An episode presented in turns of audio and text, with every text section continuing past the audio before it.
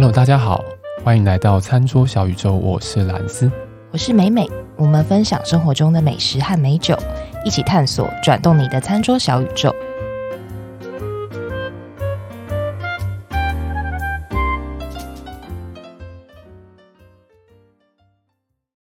今天呢，我们要讲一间餐厅，这间餐厅有一个有意义在。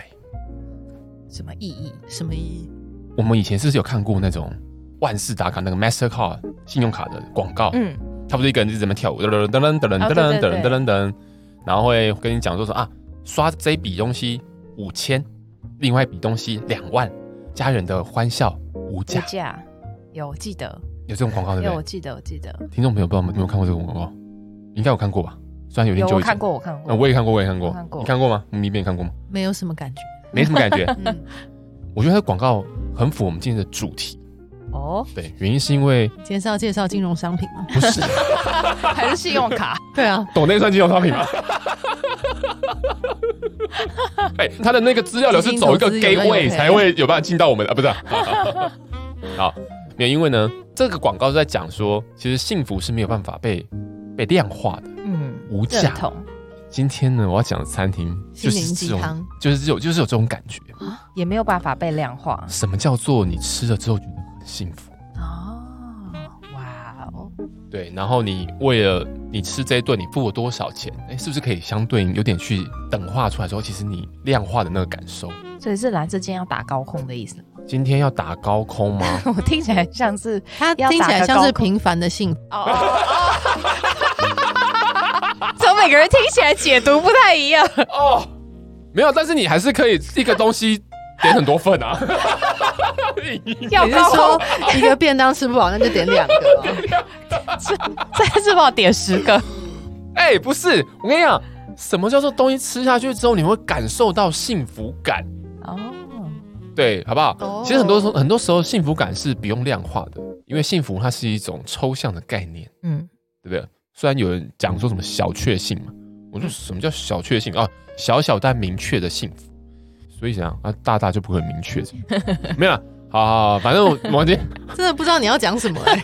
反正我要讲的就是说，今天我要介绍的餐厅就是一个吃着就会让你感觉到幸福的东西。你会知道什么叫幸福？幸福要怎么量化？你刚才想说吃这个就对了。我今天要讲鳗鱼饭。哇，有有有，鳗鱼饭热乎乎，哎，鳗鱼饭要贵，松松软软，要贵也可以很贵哦。哦，真的，真的，真的要贵很贵，要贵。我之前去日本京都也是吃过很贵的。你吃多少钱？哎，那个时候好像五千日币吧。五千日币？嗯，一份。五千日币就敢拿出来讲，因为那个时候我还是个大学生哦。好啦，其实其实，在日本哦。吃鳗鱼饭这件事情，其实就有一点被带出这种感觉，就是说它其实是一个会让你感受到幸福的料理。它也因为比起一般你说啊什么牛丼啊，嗯、啊那通嘎兹啊那种什么什么什么炸猪排啊定食啊，价格比起来的确是有差。对，所以它也不是一个太平常你会去吃的东西。所以当你久久吃一次的时候，你就觉得哇，好幸福哦。对，因为你每天幸福，一定不会比你久久幸福一次来的好嘛。对，没错。好，为什么妹妹好像深有同感？有妹妹每天吃寿司，你是不是腻了？不，不会每天吃，我还是觉得蛮幸福。但是我没有办法每天吃，就这一点感觉到不幸福啊！为什么不能每天吃？好不幸福啊！可恶！没有，原因是因为订不到这样子。没有，原因是荷包有限。荷包有限，对不对？好。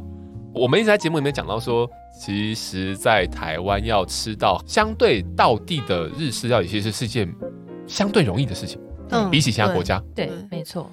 对，所以我今天要介绍的一间鳗鱼饭的餐厅呢，它叫做三河中川屋。三河的三就一二三的三，河流的河，中就中间的中，然后川就是河川的川，然后屋就是屋子的屋，三河中川屋。它就是一间专门卖啊，现在不是，它以前是专门卖鳗鱼饭，但它其实现在有卖一些牛肉的商品啊，也有卖一些猪肉商品、鸡肉商品等等的。但它的主要重心还是在卖鳗鱼饭，在台北台北车站附近，然后它好像在其他的地方也有一些分店。不过我今天主要是呃介绍台北的这一间本店，但是我们在讲这个餐厅之前呢，我想要先稍微讲一下鳗鱼饭。哦，鳗鱼饭很有趣，有趣的点在于说，哎，一方面它少见，相对少见；二方面它好像又有很多不同的做法。对，对，不同做法，然后不同的吃法也有，嗯、不同的地域会有地区啊，地区的区域会有不同的呃习惯的吃法等等的，应该说富含很多文化的内涵在里面的一种一种料理。对，所以呃，我想要先在讲这间餐厅之前呢，先稍微带一下这个，跟大家分享一下，我觉得蛮值得玩味的这个部分。对，我们讲鳗鱼饭哦，大家基本上通常都会想到的是啊，你是不是有一个那种方形的盒子？嗯嗯，对，然后在方形盒子上面就铺了饭。他在吞口水、嗯、哦。很饿哎、欸，你们像现在几点？好好讲好不好？还没吃晚餐呢、欸。哎、欸，各位各位听众，那我们真的是下班就马上过来，到现在没吃完，然后都八点多了。为什么要打断我正在想象那个完美的鳗鱼饭那个样子的？因为你知道，你要吃鳗鱼饭的话，你要先有收入。那个各位听众，我们真的很苦还有时间。对。好，这段剪掉，好，这段剪掉。好，所以。我们在典型脑脑海里面想到的鳗鱼饭，它就下面铺了白饭，然后上面有鳗鱼，然后可能会给你搅一些的鳗鱼的酱汁，鳗、嗯、鱼饭酱汁，满满的酱汁。对，它顶多旁边可以配一个渍物嘛，腌制的渍物，嗯，这样很单纯的去享受它的美好。焦焦的那个鳗鱼的，你说到重点了，对，焦焦的扑鼻而来的那个香气，筷子一夹下去，那个松软，嗯的感觉、嗯。但你知道，其实。焦焦的，或是不焦的，其实有流派的分别哦。不知道，对，我们等一下再来说。我们先把鳗鱼给给讲，好不好？好。其实鳗鱼饭这种东西，我们刚刚前面讲到嘛，为什么我们在吃这个鳗鱼饭的时候，它是只有单纯的一个白饭，就是鳗鱼是主角啊。嗯，对，当然饭也是很厉害的，可是鳗鱼饭真的是鳗鱼是主角。鳗鱼它其实，在以日本在吃鳗鱼的这个整个概念上面来讲的话，它其实是会说，我们常常听到一句啊，可能没有常常听到，但如果你身边有一些日本朋友，他们在讲鳗鱼饭的时候，他们都会讲说啊，夏天的时候就是一个适合吃鳗鱼的季节。哎哦，哎，为什么？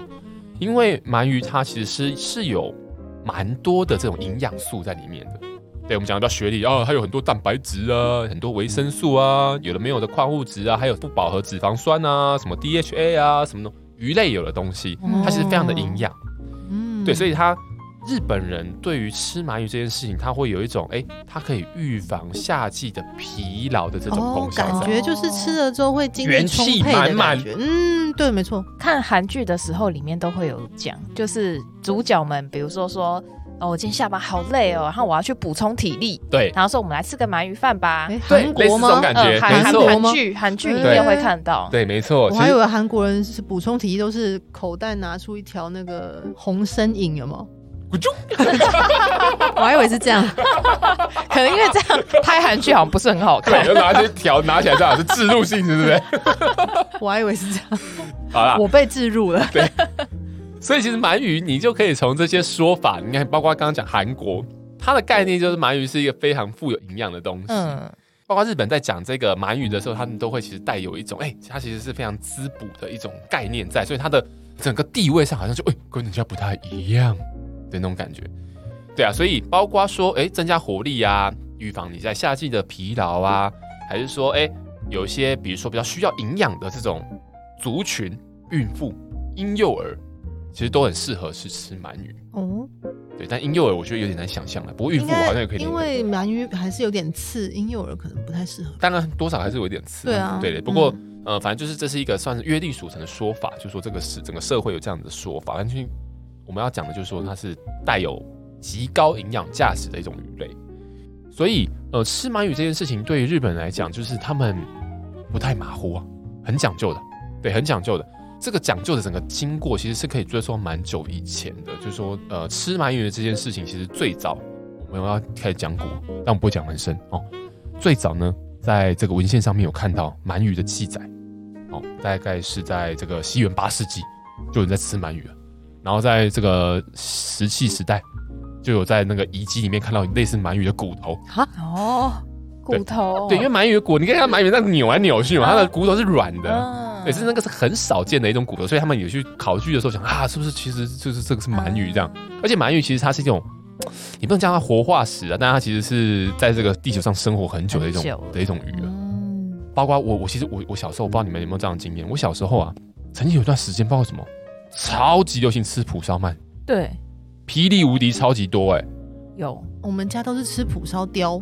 蒲烧雕，蒲烧雕。好，那也要先有蒲烧鳗才会有蒲烧雕。为什么？我等下解释给你听。我记得有一阵子，我我们家冰箱里面全都是蒲烧鳗，不知道为什么，然后冷冻，冷冻的，没有，不会很贵，但它比一般的鱼贵，就是以加工过的鱼来讲是相对比较贵的，嗯、但没有想象中那么贵。有一阵子不知道为什么，就是整个社会好像非常流行吃蒲烧鳗鱼，对，就拿出来，然后加热煎一下这样吃，这样子。然后或者是有些店什么排队啊，对啊什么的，对，不知道为什么，但反正以前我小时候有这样子一个记忆。但我们在讲蒲烧鳗的那个蒲烧啊，那个蒲是哪个蒲？蒲岛蒲岛太阳，对对对对，蒲岛太阳的蒲嘛，有一种叫菖蒲啊，那个啦，有一种植物叫菖蒲嘛。对，其实蒲烧这个字呢，日文的蒲烧这个字，其实大多数的状态下都是直接指鳗鱼，对，蒲烧鳗鱼。哎哦，蒲烧这个字其实叫做卡巴亚基，对，日文叫卡巴亚。嗯。在很多状态之下，都会讲说，哎，普烧鳗的这个普烧，其实它其实就是会类等于烤鳗鱼的这件事情。哦，所以普烧雕是旁门左道吗？呃，所以我才会说，应该是先有普烧鳗才会。如果我们照这个语言来讲的话，哦、应该是会有先有普烧鳗，它才用普烧的方式去做成鯛鱼。嗯，的原因是为什么呢？因为普烧这个字啊，其实来源是有很多种说法的吼。但其中一个说法呢，是我们刚刚讲到菖蒲，大家有看过菖蒲的那个花嘛？也不是花啦，就是它结果的样子，它是一条，它会长细细长长的一条。好，完全不晓得，没关系。我来 Google 一下，像葡萄那样吗？你把它想的是，呃，我们一般在看那种芒草嘛，它下面是草嘛，然后它上面会有一根圆圆的。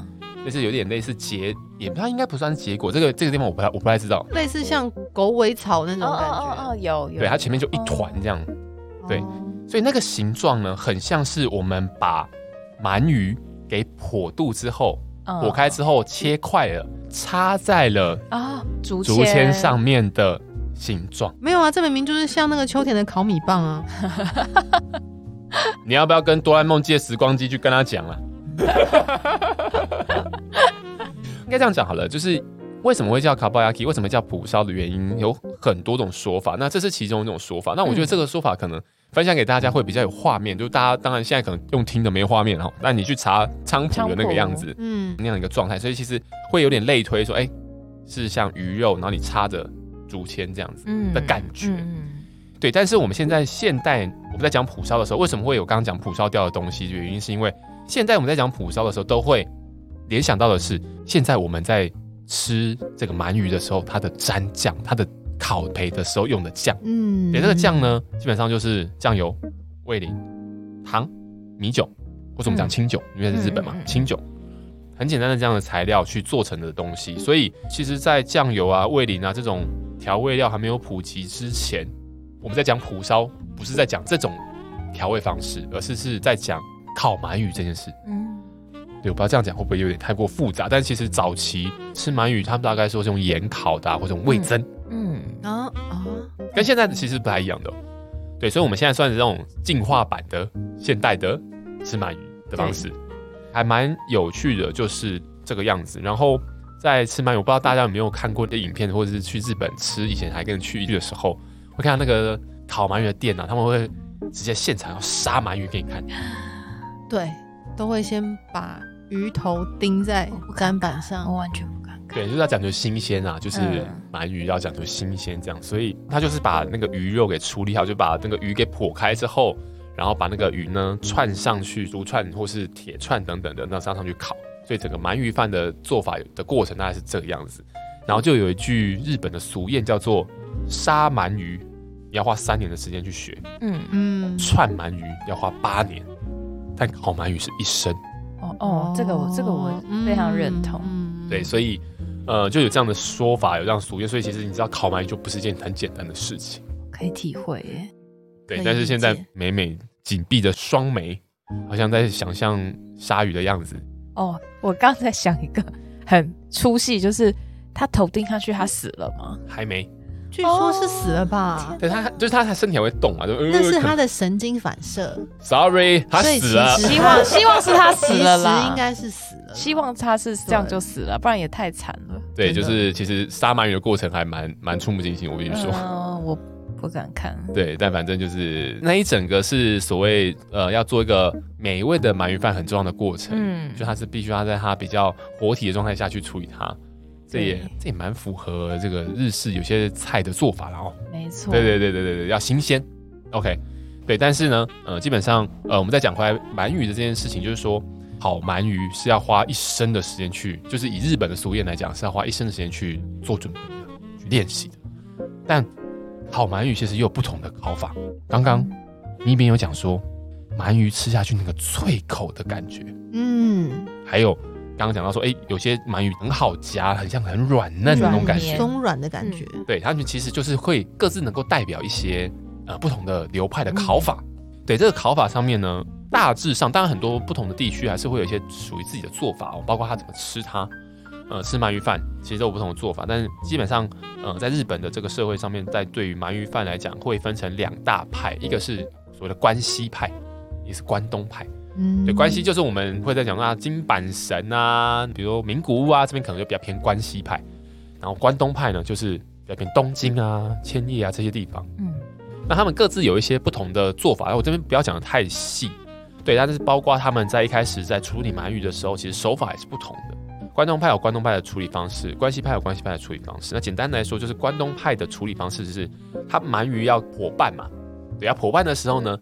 关东派是从它的鱼的背部破半，嗯、就是它的刀下刀的地方是在鱼的背部，对，哦哦，然后破开变成我们常看到的鳗鱼饭的形状。嗯、所以它其实鳗鱼饭，它你看它铺成这样，它其实是破开的。嗯，对对对，对。那关西派就是相对于从背部破，关西派是从肚子破。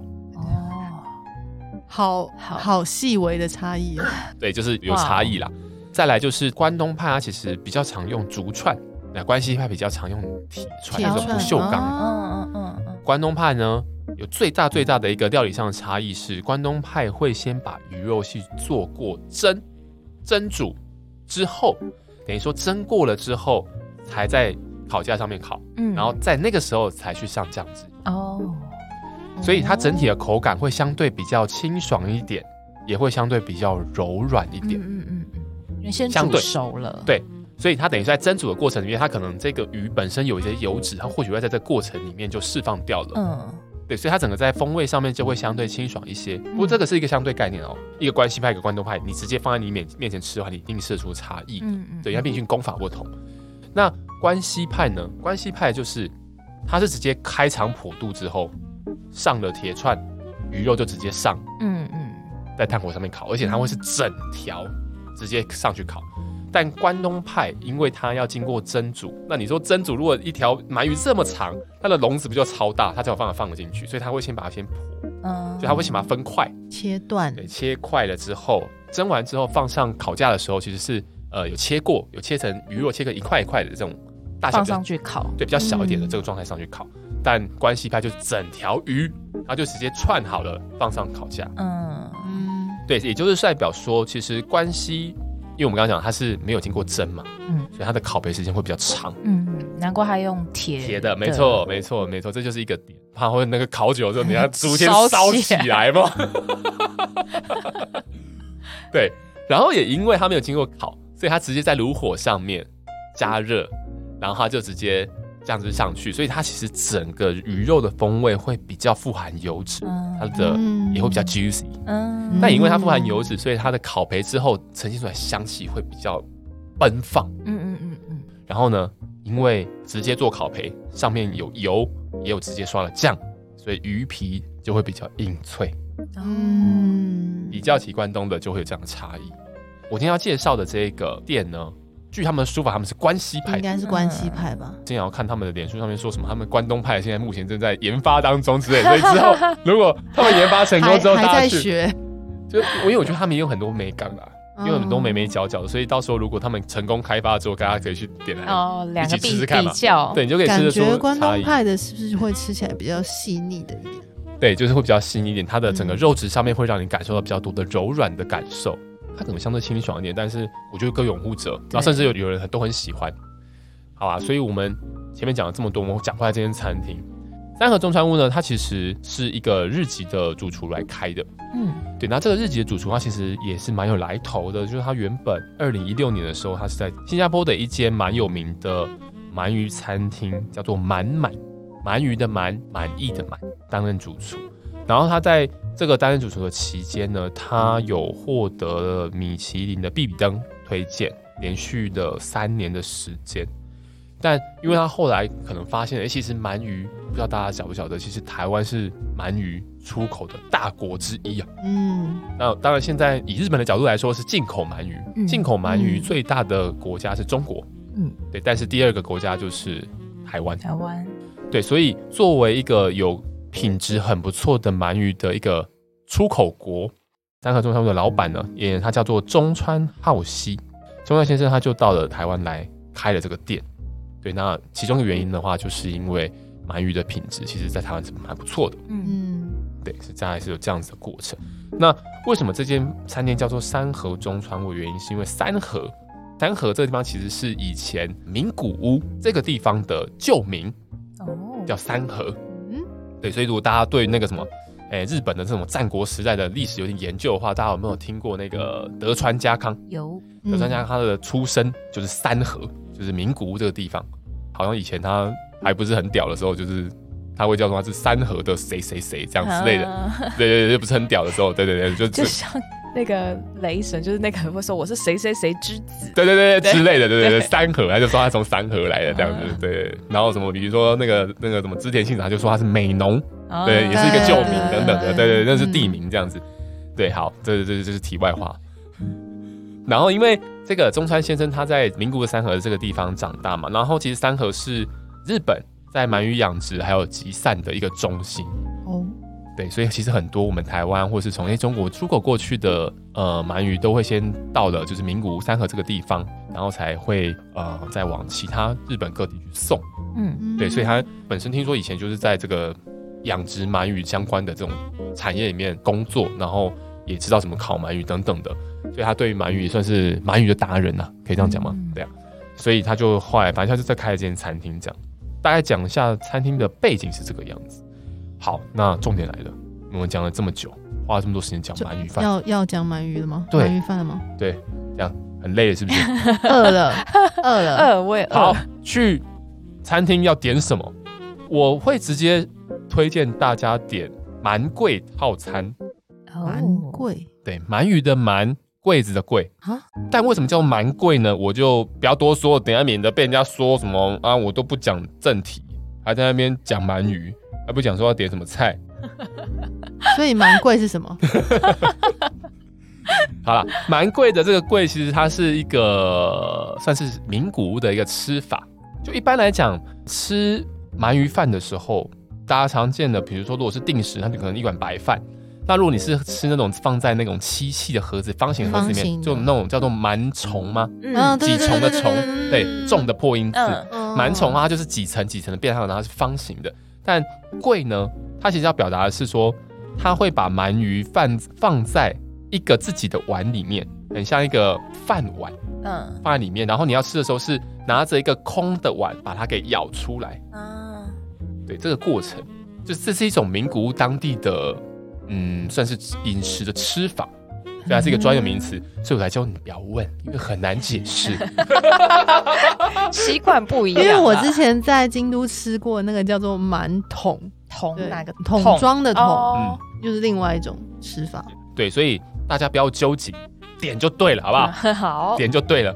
它其实那边也有那个冻饭，满蒲烧的冻饭，或是鳗鱼的蒲烧的套餐，就是我们所谓定食。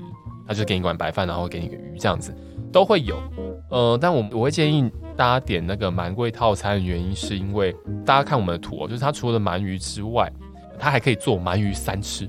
嗯啊，对，它的鳗鱼三吃是哪三吃呢？就是呃原味的嘛，比如说哎、欸，我们刚刚讲的鳗，它的鳗鱼就放在一个独立的碗盆里面，然后下面铺白饭，然后上面铺满鳗鱼。那原味的方式，第一次当原味方式把它全部舀出来，放在一个碗里面把它吃掉，这是第一种。那第二种呢，就是会搭配一些所谓的调味料哦，七味粉吗？ 呃，山椒粉。那山椒粉基本上都这都是，但我刚刚讲讲的调味料，它其实是比较偏向是呃，比如葱哦哦，对，或者芥末，嗯，这种这种呃，在日文里面叫，如果是写汉字的话，就是药味，药品的药，味道的味，嗯，叫ヤクミ。那这这个东西药味，其实它就是指说这些辅料啦，就会会让你的食物增加更多风味的这种东西。对，所以比如说像白葱啊，刚刚讲的，还有 呃芥末啊等等的，就是加进去，然后跟着鳗鱼饭一起吃。透过这些呃，我们可以讲它做新香料吗？新香料的这个这个味道，去把鳗鱼饭的那个整个风味再拉上来，提升它这样子。那第三吃就是鳗鱼干去做的高汤茶泡饭。哎呀，茶泡饭啊！对，所以它旁边会有一个高汤，然后你就是鳗鱼饭挖出来之后，你还是可以加那些刚刚讲的芥末啊、葱啊，然后再加上对，再加上那个汤，然后去当茶泡饭这样吃。对，所以就会三吃。这个蛮贵套餐我点的特大，它有特大、大还有中之类的吧？对，我点的特大，特大四百九哦，不会不会不会很贵哎。对啊，我没有要走大高空的路线啊，少一个零。对，但是我还是必须讲说，哎，一个男生吃了之后，哎，的确，哎，好像还可以再吃点什么。所以我那一天呢，我就又点了又白烧，哇，白烧真的是对对，听说美美吃白烧是有一些。讲究的，是不是？也也没有讲究，就是点 点来吃，看它好不好吃。因为以早期嘛，小时候就比较喜欢吃那个蒲烧口味，嗯，然后长大因为口味变比较清淡，是吗？真的就会想要吃白烧。然后我觉得白烧做的好吃也是不容易，不容易，因为它不会加我们刚刚前面讲的，就是呃，油酱油、味淋、糖跟这个米酒。嗯，去调成的酱汁，它是不会加上这个酱汁去烤的，非常赤裸。对，所以就是，是明明美美的喝酒的口味就越来越重，不是吗？他应该要讲的是说，他对于味道的追求上面，他想要吃到食材本身的那个味道，哦，以及这个师傅的考工等等，他会去看这些细节。可是吃货也没有看那么细，我 没看那么细，是不是？哎、欸，我美美可是有去被邀请去参加过那个什么新开餐厅的那个试营运啊。哦。就是开玩笑的，刚好有认识而已，刚好有认识啊。好，我们不要再讲了。对，所以我也蛮推荐大家可以试试这样的蛮贵套餐啊，因为就是你可以一次吃到三种不同的风味的东西。哎、欸，你有点他的小菜吗？就是那个小点。嗯，我有点他的鳗鱼干烧。哎，那一定很好吃啊！哦，真的就是味觉炸弹。对啊，很下酒，一个超级鲜味很。非常明确，然后吃下去会让你觉得哦，马上就好像被拿酒来，就一瞬间你会觉得说，干，我快高血压，超好吃，就是我快快到天堂去那种感觉。快高血压，是因为你是吃的特大，又在吃的白烧，然后又在吃的蛮干才。没有，我表达就是，反正就是很好吃。这个蛮干，它的鲜味只会非常的强，非常浓厚。我必须说，它不是一个你可以吃很多的东西，但是你吃下去超爽。嗯。认同，深表认同。我有吃到一个我超喜欢那个烤的鳗鱼骨头哦，有有有有有有有，好下酒，很下酒，对不对？有那个我本来也想要点，但我后来没有点，因为那一天 实在是也吃蛮多了。对，这样吃下来太 就是因为没有揪我们一起去吃啊。好，下次去，我们就可以把菜单上面全部都点，全部全全来。可是美美会不会觉得太便宜？不会，怎么会？我的我的幸福可没有这么廉价，便宜就点会 啊。我 range 很广，对，所以其实刚刚美美讲到那个鳗鱼的骨头部分，嗯、它就是也这样用烤的，对。对，那个也非常值得点，你把它当做酥酥脆脆，对，酥酥脆脆当做有点像那个有点像鸡软骨类似那种感觉啊，就是下酒，它本身就没什么味道，但是它就是因为烤工很好，嗯嗯嗯，对啊，所以这就是我们刚刚前面讲说，哎，这个要烤鳗鱼之前，它要先从破鳗鱼开始，因为它所有的鳗鱼的。一切 都在这个老板的手上，充分利用。对，所以大家也可以去点那个啦。虽然我没有点，但是我记得好像是一百多块的样子，大家去可以点。刚刚还有前面讲到说，我自己也点了那个白烧嘛，他会给你，我记得它好像是玫瑰盐嘛，盐玫瑰盐它的基本上咸度没那么高，那你可以加点玫瑰盐在上面，就是用一种盐味的感觉去把它的整个风味带出来等等的，或是你可以沾点酱油，它会附个小的酱油给你，这些都是蛮推荐大家可以点的。然后呢，餐搭。呃，那边有卖啤酒，就点啤酒，这样就对了。因为毕竟不烧鳗鱼它是一个比较可能味道稍微浓厚一点的东西，嗯、所以我觉得一个很典型的拉个蟹啤，就是它那边有的啤酒，其实就很够了。对，会让你觉得说哇，你喝了那个酒之后，你再继续往下吃等等的。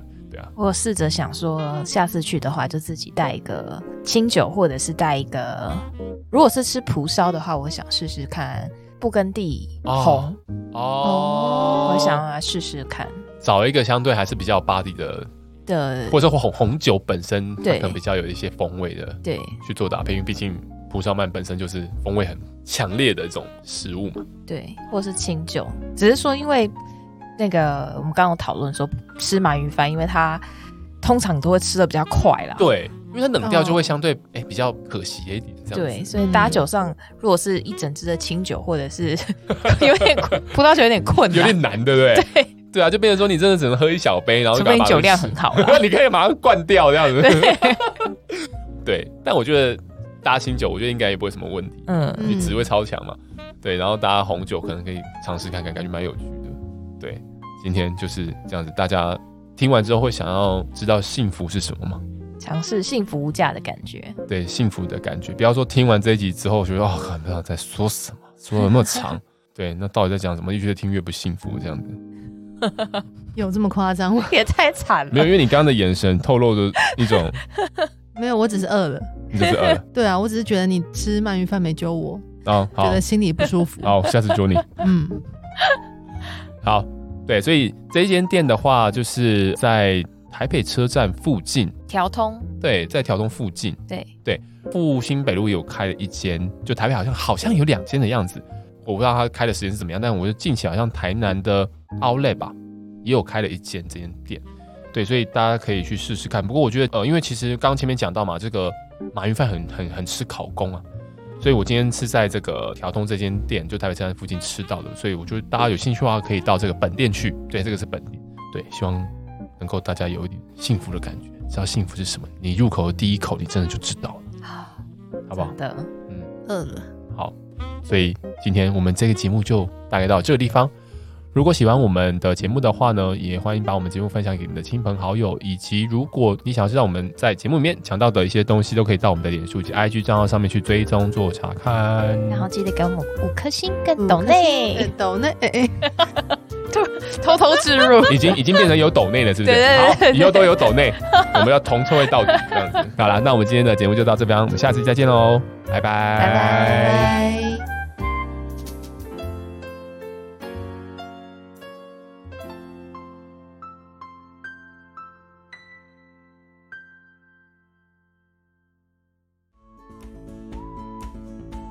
好，在节目的最后呢，还是要提醒各位听众：理性饮酒，形象至上。